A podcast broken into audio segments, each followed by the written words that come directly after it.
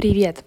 Это подкаст «Грация в эмиграции». Меня зовут Таня Старикова, и я буду разговаривать с женщинами, которые уехали из России после 24 февраля 2022 года, как и я сама.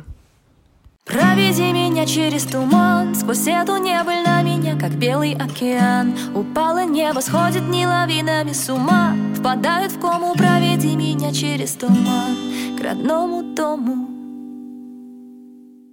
Сегодня у меня в гостях Алена Медведева. Алена — продюсер YouTube-канала о Новой Зеландии и автор YouTube-канала о переезде в Европу. С Аленой мы также знакомы через сообщество перепридумавших себя. На момент разговора Алена находится в Барселоне, а я в Германии. Ты в Барселоне? Да, я в Барселоне. На то же три года путешествуешь? Я начала в 2019, да, и как раз это была мечта всей жизни работать в путешествии. Э, и в девятнадцатом я нашла удаленную работу, начала путешествовать, и примерно каждые три месяца, ну это грубо говоря, бывало, что на заре каждый месяц могла переезжать. И спустя три года такой интенсивной жизни я решила осесть в этом году в Барселоне. А кем ты работаешь? Сейчас я работаю YouTube-продюсером, и у меня плюс еще свой блог на YouTube, угу. так что, наверное, я могу называться блогером. Тебе пришлось менять работу, чтобы стать путешественником? А, ты знаешь, интересно, что до путешествия я тоже была YouTube-продюсером, но офлайн. То есть я, да, находилась в студии постоянно, и мне казалось, что с этой профессией вообще невозможно путешествовать, потому что как так? Мне же нужно контролировать всех на площадке. Uh-huh. А потом вот, когда в девятнадцатом я съездила на смену, станция смена, это такой а детский лагерь для взрослых людей, и там мы три недели жили вместе с ребятами, и там были ребята-ютуберы, ребята мне показали, что может быть по-другому. Не обязательно сидеть в офисе для того, чтобы быть продюсером, и для меня это было вау. Так, и получается, ты сначала была прям путешественником, то есть ты переезжала с места на место. А у тебя тогда было ощущение, что твой дом где-то есть, но ты из него уехала кататься, или ты полностью перенеслась в путешествие? Ой, у меня не было дома вообще. Потому что до того, как вообще случился ковид, я жила в Москве, а когда он пришел, этот ковид, я съехала с квартиры в Москве и уехала к родителям в деревню. Это было великолепное лето, наверное, самое лучшее со времен э, моего детства. А, но потом, когда я уже от родителей начала путешествовать, то как раз не понимала, дом это что? Это там, где родители, или это где, или это как? И первый год, наверное, меня вообще не волновал этот вопрос, потому что было куча новых впечатлений, новые страны, новые люди. Потом, где-то уже на второй год, как раз у меня началась какая-то тоска по какому-то дому, которого нет. Вот я помню, я иду по Парижу и плачу, от того, что я скучаю по дому, по какому-то. И думаю, нафиг мне этот ваш Париж нужен, если у меня дома нет вообще? Что это за город такой дурацкий? Я думала в тот момент, что окей, все, я заканчиваю путешествие и уезжаю в деревню обратно. Ну, я понимала, что это не, не вариант и не выход, потому что в деревне, скорее всего, я проживу, ну, месяц, ну, два, но как бы желание это остается путешествовать. И стала искать какие-то маленькие вещи, которые для меня ассоциируются с домом. И я поняла, что мне нужно реже переезжать. И стала покупать в съемные квартиры какие-то штуки, которые у меня ассоциируются с теплом, с домом. Там, например, как раз это была Барселона, 21 год. Я купила тапочки. И когда надела их и услышала вот этот вот, знаешь, по полу, по кафельному, все.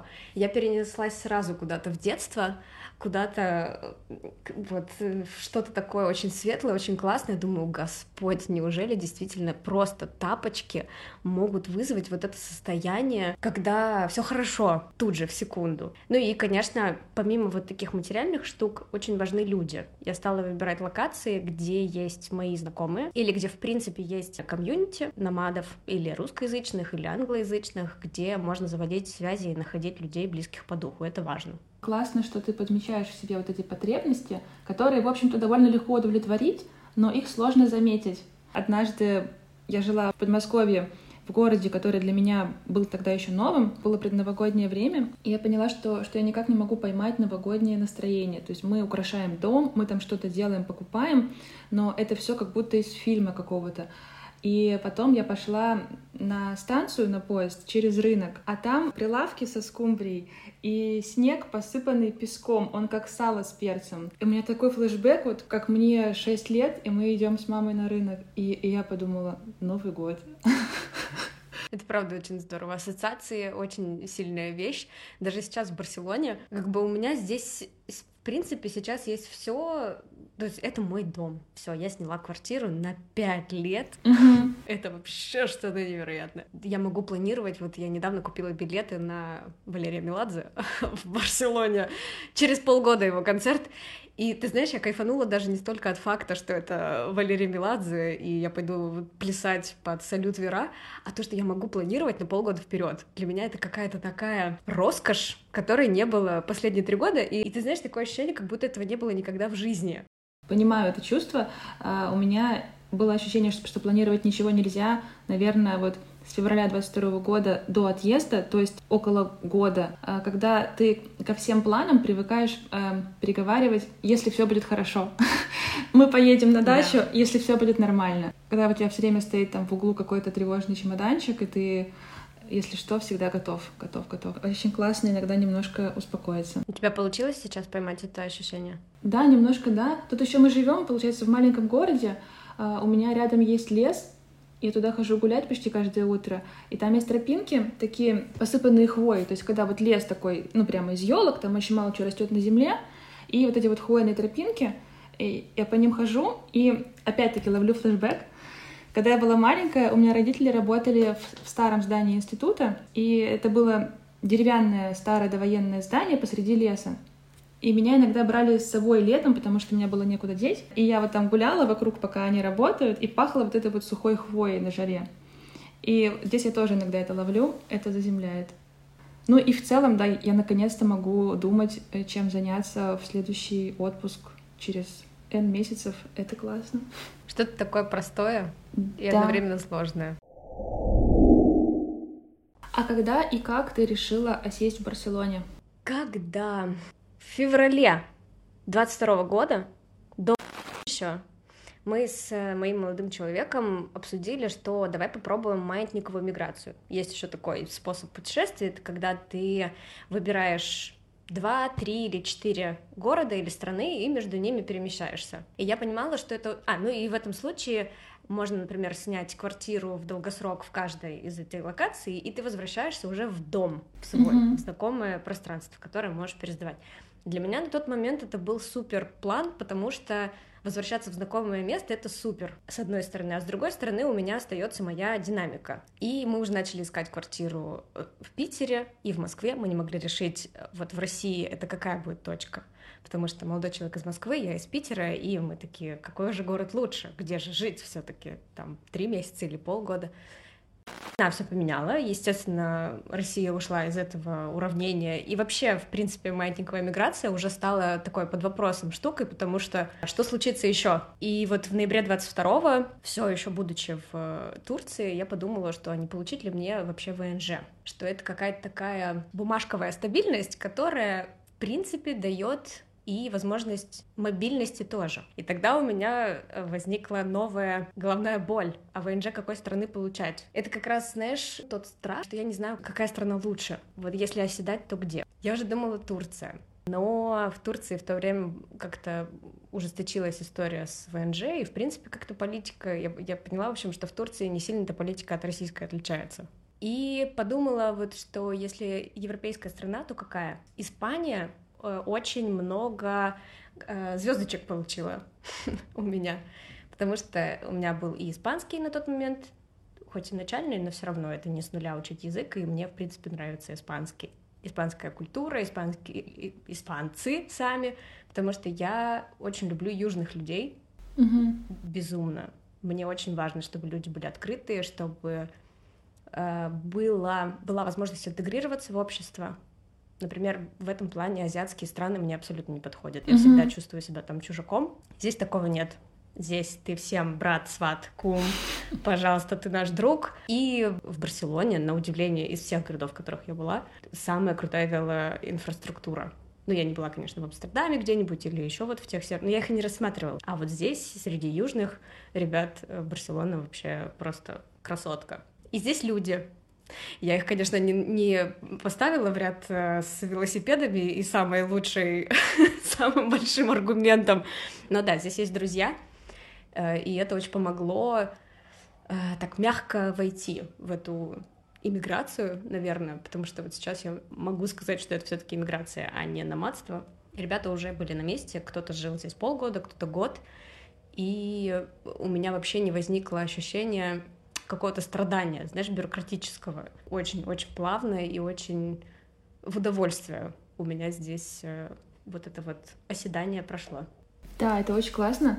И, и, наверное, для меня роль такого сообщества выполняет как раз-таки наш чатик, который «Перепридумай себя», потому что я в Берлине встречалась с Лизой из этого чатика, и мы пошли в бар, посидели, попили коктейли. Было ощущение, что я перенеслась, не знаю, в бар «Стрелка» в Москве, и э, на секунду я дома. Еще про Испанию хотела сказать. Э, это классная страна. Мне кажется, очень очень продвинутая во многих отношениях, хотя и при этом традиционная тоже. Не знаю, как у них все это уживается. Но вот мы были э, в июне в Испании на море э, с семьей, и мне очень понравилось, что у них там многие женщины загорают топлес. Ну, в плане, что вот, ну, допустим, она пришла, разделась. Это не как вот, смотрите, у меня красивая грудь. Это просто она занимается своими делами, там, общается с подругой, играет с сыном, все что угодно. Но при этом существует, и у нее, простите, есть тело. ну, то есть к этому спокойное отношение можно просто существовать.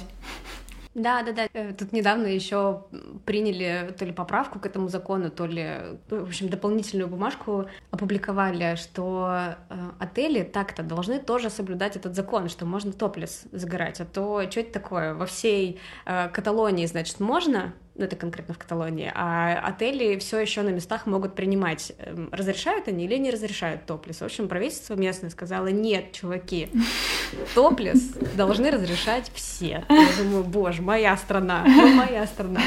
Вот уровень проблем, понимаешь, в Испании. А как ты оформилась на жизнь в Испании? Забавно, что оседаю я по визе Digital Nomada есть такая виза здесь среди всех остальных стран, кто предлагает такую же визу, номадскую. Мне показалось, что Испания более привлекательная, потому что Испания дает визу на три года с возможностью продления еще на три года, а потом после этого уже получаешь ПМЖ, а потом после этого получаешь паспорт. Угу. Все. Остальные страны я даже не рассматривала. Есть еще Португалия, которая выдает подобные визы, Хорватия, там, ну, Хорватия только на год выдает вообще без возможности продления. У меня как-то прицел был сразу на Испанию. Единственное, что я выбирала между визой Намада и стартап-визой. Но вот как раз тогда выбор был такой, либо идти в стартап, и там уже были какие-то движения в сторону усложнений, или Намада. И я вот выбрала Намада, подалась, и все получила, уже даже карточку получила. Подавалась я в апреле. И получается, что вот с апреля сколько месяцев прошло? Четыре. Пять. Четыре? Ну, пять. Четыре-пять, Здесь же по студенческим визам могут вообще карточки так и не увидеть за год. Вот по стартапам тоже очень долго, около полугода рассматриваются решения. У меня решение вышло за месяц, угу. и потом пошло, пошло, пошло, пошло, и вот я уже, вот я уже резидент. Угу. А какие примерно условия, чтобы ее получить? Потому что это правда звучит очень, очень привлекательно. Я знаю э, людей, кто именно ехал на языковые курсы, чтобы получить какую-то студенческую визу. Интересно, как вот э, получить эту визу? Здесь самое главное условие — это чтобы доход проходил по минимальной, минимально разрешенным э, условиям. Э, он 2 510 евро, как-то так. В общем, 2 500 на человека. Если семья, то там больше становится 3 700 или как-то так на всю семью. Насколько я знаю, в Португалии там около 3000 евро или чуть больше. Все остальное — это мелочи. Э, компания, на которую ты работаешь, должна существовать не менее года. Нужно предоставить э, доказательства того, что вы легально сотрудничаете все это время, типа контракт. Из таких э, трики документов у меня была только справка о несудимости из России. Мне удалось ее получить удаленно через подружку. Так что это тоже все возможно. А твои заказчики, они э, находятся в России или в других странах? У меня сейчас основной один заказчик, и он находится в Новой Зеландии. Ага, отлично. Ой. То есть ты, ты не зависишь от курса рубля и можешь не читать э, про восстание в России в режиме онлайн. Это классно. Нет, я, слушай, я, я, я несколько завишу все-таки от восстания в России, потому что у меня все еще есть родители там, которые, кстати, живут э, на юге России, недалеко от трассы М4, поэтому для меня это было что происходит вообще. Да, но э, на курс рубля я периодически по привычке перевожу. Мне грустно, а потом я вспоминаю, что у меня зарплата в валюте, и думаю, ну ок, живем дальше. Я у тебя хотела спросить про ваш переезд э, как пары. Получается, э, твой муж примерно аналогично, ой, твой молодой человек примерно аналогично работает? Он, э, у него пограничное состояние, он жених уже. Так что, да. Отлично. В общем, твой партнер, он примерно, примерно так же работает онлайн и с тобой перемещается. Он вообще намадский мамонт. Он уже 7 или 8 лет путешествует. Начал это делать, когда еще это не было мейнстримом. Вот, поэтому мне повезло встретить э, Пашу. Он работает удаленно, ну, соответственно, уже где-то как раз 7-8 лет, и построил обалденную карьеру в IT, project менеджер и, и большой начальник. Качество продуктов, кстати, вот это еще одна ценность, которая у меня как раз была при выборе страны следующей. Это вот здесь, если сравнивать с Россией, это небо очень высоко и далеко. Да, я с тобой соглашусь. И вот я была, э, получается, в этом году в Италии и в Испании, то есть как бы в двух странах Южной Европы, и поняла, что лучшей еды, чем там, нет вообще нигде. То есть э, и то, что здесь в Германии я вижу, и в магазинах, и в ресторанах, и то, что было в России, это просто другой уровень. Э, то есть испанская еда — это новый уровень гедонизма во всех ощущениях. Да. А в Испании, кстати, недавно мы ездили на ферму, где выращивают черешню. У них открытый вход, ты приезжаешь, ну, как открытый, платишь за вход, и можешь съесть сколько хочешь. Вот они тебя запускают в поля бесконечные этой черешни, и ты вот становишься на 90% черешни. Это очень круто. Я, у меня никогда не было такого опыта, ну, вот кроме того, что я жила в деревне, и мы бегали там по кукурузным полям, и ну, там мы, правда, воровали эту кукурузу, и мне нисколько не стыдно за это, потому что она была вкусной и хорошей. Ее было много. А, а здесь, да, ты платишь, все цивильно, но при этом вот эти люди, которые ухаживают за этой черешней, вот они тебе, значит, дают э, еще и с собой там что-то заворачивают и рассказывают все. И все это так аккуратно, все это так красиво, что это ты не просто куда-то приехал в деревню, и она загибается и загнивает, а люди счастливы, что они этим занимаются. И это видно во всем вот в том, как они обустроили это пространство, в том, какого качества продукты у них вообще растут. И ты знаешь, я вот поняла, что мне очень важно находиться среди вот людей, которые кайфуют, которые счастливы от того, чем они занимаются. Когда я росла в деревне, я видела, как она умирает. А здесь это наоборот. Люди просто меняют мне картинку и показывают, что может быть по-другому. Круто же. Да, классно, что путешествия нам дают понять, что, что может быть по-другому. Про спорт ты еще спрашивала. Здесь у меня а, есть знакомые ребята, которые делают проект по здоровой спине, и он проект онлайн. Это супер, потому что все, что для этого мне нужно, это коврик. Это очень классно звучит, и, наверное, мне такое тоже надо. И я еще подумала, что это классно с той точки зрения, что вот я, допустим, здесь живу в Германии, и у нас есть, ну, типа, спортивная община в городке, туда можно ходить на тренировки, заплатив небольшой годовой взнос. И вот я его заплатила, но я туда не хожу, потому что я сходила один раз, э, и это, это мероприятие для меня — это целый поход. То есть я иду, там на меня все смотрят, типа, о, в нашей деревне иностранка, а ты кто, а ты откуда? Э, и как бы это классно, что я могу социализироваться, но я не просто иду там помахать ногами, я иду представлять свою страну в нашей общине, Блин, и, короче, это слишком большая миссия для вечера среды. Сразу на плечи так давит, да. Да. Наверное, какие-то штуки онлайн позволяют немножко отсидеться в своей норке, когда ты не готов из нее на сто процентов вылезать. Да, здесь как будто больше про социальное. Очень тебя понимаю. А вот твой дом, он сейчас в Барселоне? Да. Это особенно сильно прочувствовалось, когда вчера я вернулась из путешествия. Это первый раз э, я уехала, получается, из нового дома на 10 дней. И вчера вот э, открываю дверь и понимаю, что все, я дома. Получается, что ты была путешественником, а сейчас живешь в Барселоне. Значит ли это, что ты нашла свою любовь и будешь там жить дальше? Или ты э, в будущем все равно э, планируешь снова стать путешественником? Как-то так получается, что я все еще путешественник. То есть пока это такой переходный период, я еще не понимаю, что это такое. Я уверена, что буду путешествовать, и уже сейчас идут разговоры про зимовку у нас. Я сейчас э, думаю, хочется дома побыть все эти три месяца и увидеть, какая же она на самом деле зимняя Барселона, или улететь куда-нибудь вообще в Буэнос-Айрес, потому что могу. Это очень-очень классно, потому что при слове Буэнос-Айрес во мне просыпается какой-то огонек. У меня это такой город из э, полусонных мечт, потому что я очень люблю вот эту вот прозу латиноамериканскую, а-ля Картасар и же с ними, и у них это, я не знаю, это какой-то такой образ бесконечной свободы, так манит. Так что... Он это правда манит. Я там жила как раз вот э, в череде своих путешествий. Буэнос-Айрес там тоже был, и по Аргентине тоже попутешествовала. Счастливее людей я еще не видела, особенно старички. У меня ощущение было, что люди начинают там прям полноценно жить, особенно после 50.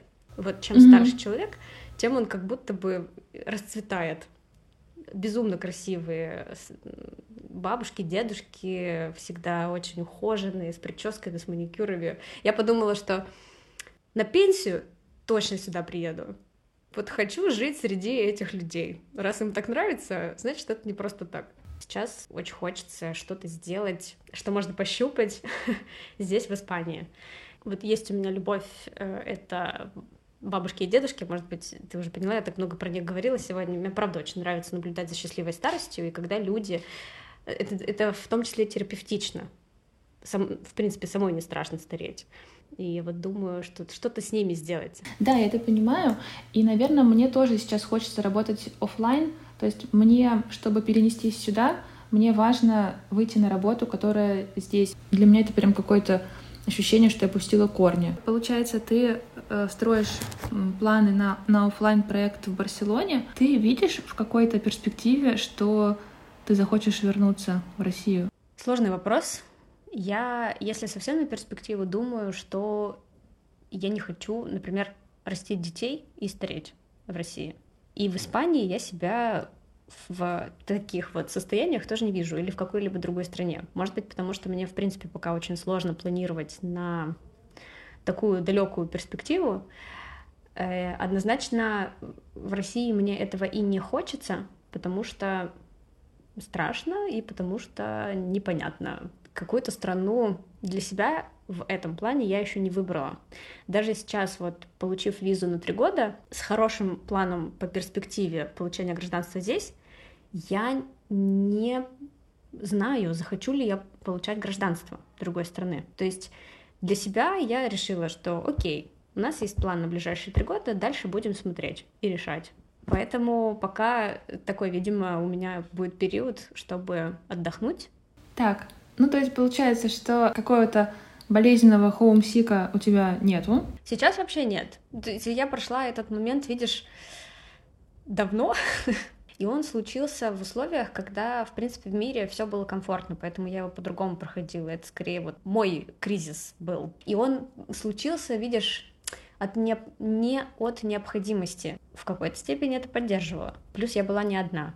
Плюс рядом со мной был молодой человек, которому, кстати, было сложно понять мои переживания, потому что он как-то удивительно адаптируется всегда и везде. У меня было преимущество, наверное, скажем так. Поэтому сейчас у меня нет вот этого, знаешь, Я читаю у некоторых ребят, как они тоскуют от того, что не могут вернуться домой. У меня такого нет. Либо я оптимист, либо не знаю. Мне все-таки хочется верить, что когда-то это шалабуда закончится, и мы просто в своем вот этом привычном ритме будем периодически приезжать в Россию на пару месяцев и снова уезжать, но жить где-то. В России жить я не хочу. Да, у меня, наверное, похожее ощущение. Мне очень важно понимать, что я могу возвращаться. А, мне очень как бы не хочется отсекать там огромную часть своей жизни, отказываться от всего того, что мне там нравилось. Ощущение, что у меня все, все еще есть ключи от моего дома, оно ой, важное.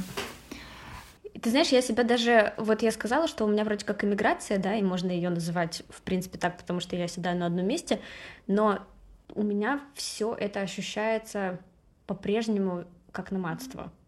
Ну вот как сейчас слово мадство. То есть я как-то не знаю, где вот эти грани между иммиграцией и неиммиграцией, но вот внутренне это ощущается по-другому. У Картесара есть рассказ «Захваченный дом». Меня как-то к нему часто флешбечит. Там про брата и сестру, которые живут в огромном доме. Им этот дом, в принципе, весь не нужен, но он у них есть. И у них основная забота — это его прибирать. Сестра там что-то еще вяжет, брат там прибирается, и потом они просто ждут, когда закончится день, потому что больше у них нет дел. И постепенно в этом доме кто-то заводится. Они слышат, что в комнате кто-то поселился. Кто-то живет, кто-то ходит, шумит. И они думают, теперь мы не будем ходить в эту комнату. Э, у нас есть другая часть дома. Потом там половину дома захватывают, и они закрывают дверь в эту половину дома. И постепенно все больше и больше, и в какой-то момент, в какой-то день они выходят из дома на улицу, у сестры в руках вот эта шерсть, из которой она вяжет, и дверь захлопывается. Она понимает, что нитка идет э, в дом, но в дом уже войти нельзя. Все, они остались снаружи, типа locked out. И э, тогда они выходят со двора, он бросает ключи в канаву, и они уходят. Их дом захватили. И у меня вот это вот ощущение выбрасывать ключи в канаву. Я не хочу. И есть же еще ниточка. Есть же связь. Ох. Да, пусть она живет. Захотелось почитать Картасары. Мне интересно, почему ты выбрала Германию? Ну, во-первых, э, технически эта возможность появилась э, быстрее других, но с другой стороны, она появилась быстрее других, потому что мне сюда хотелось. А почему хотелось? Э, потому что я здесь была 10 лет назад. То есть ну, как я вот в первом выпуске упоминала, у меня был опыт жизни за границей сначала в детстве, два года в Италии, и мне очень хотелось домой тогда. У меня закрепилось тогда ощущение, что эмиграция не для меня, и когда в студенческие годы обсуждали переезд там на учебу, например, за границу, я всегда говорила, нет, это не мое, я здесь живу. И потом так вышло, что у меня были стажировки в Германии. В Гамбурге три раза, в общей сложности полгода я там пробыла. И это в целом был вообще очень классный опыт. То есть это вот был, наверное, такой мостик между моей студенческой жизнью и потом уже взрослой. Какой-то опыт максимальной свободы. Я жила одна тогда. Я никогда ни до, ни после долго не жила одна. У меня был весь шенген у моих студенческих ног. И люди, с которыми я работала, были очень классные. Это просто какой-то, знаешь, кусочек жизни, не обязательно, его могло не быть, но такой любимый. И, наверное, у меня вот распространилось ощущение, что в Германии мне может быть хорошо. И, ну, в принципе, так оно и получилось. Звучит круто что даже захотелось в Германию съездить. Приезжай. Я вот заметила, что когда я читала что-либо про войну того времени, мне, ну, я это воспринимала как как сказку какую-то, как, ну, вот некий, не знаю, фильм как будто смотрю или еще что-то, что это, да, происходило, я этого не отрицаю, приходили в школу какие-то ветераны, которые рассказывали, но это все было какое-то ненастоящее, потому что очень сложно было это прочувствовать. А сейчас, когда, ну, там, условно, через несколько рук ты знаешь этих людей, кого это касается, или когда тебя самого это касается, это же, конечно, уже другая абсолютная история. Мне кажется, что действительно сейчас это ощущается очень осязаемо, не только потому, что это с нами происходит, это действительно большая разница, когда с тобой и когда с кем-то.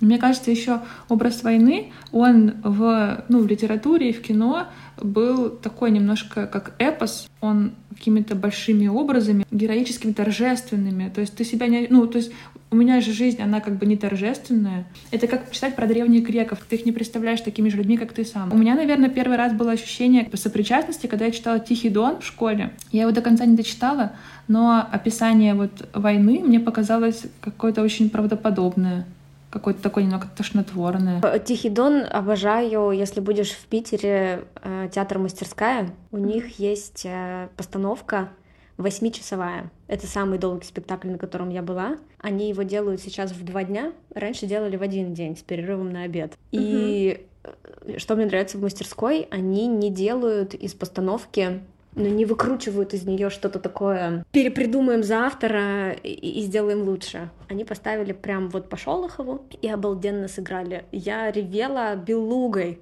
просто, хотя знала, в чем сюжет, чем все закончится, но при этом они настолько ты знаешь, вот молодые ребята нашего возраста, но они в течение вот этих восьми часов действительно старели. Вот я не знаю, как у них это получилось, но прям переживаешь вместе с ними и как будто находишься вместе с ними вообще не в театре, а там. Очень здорово.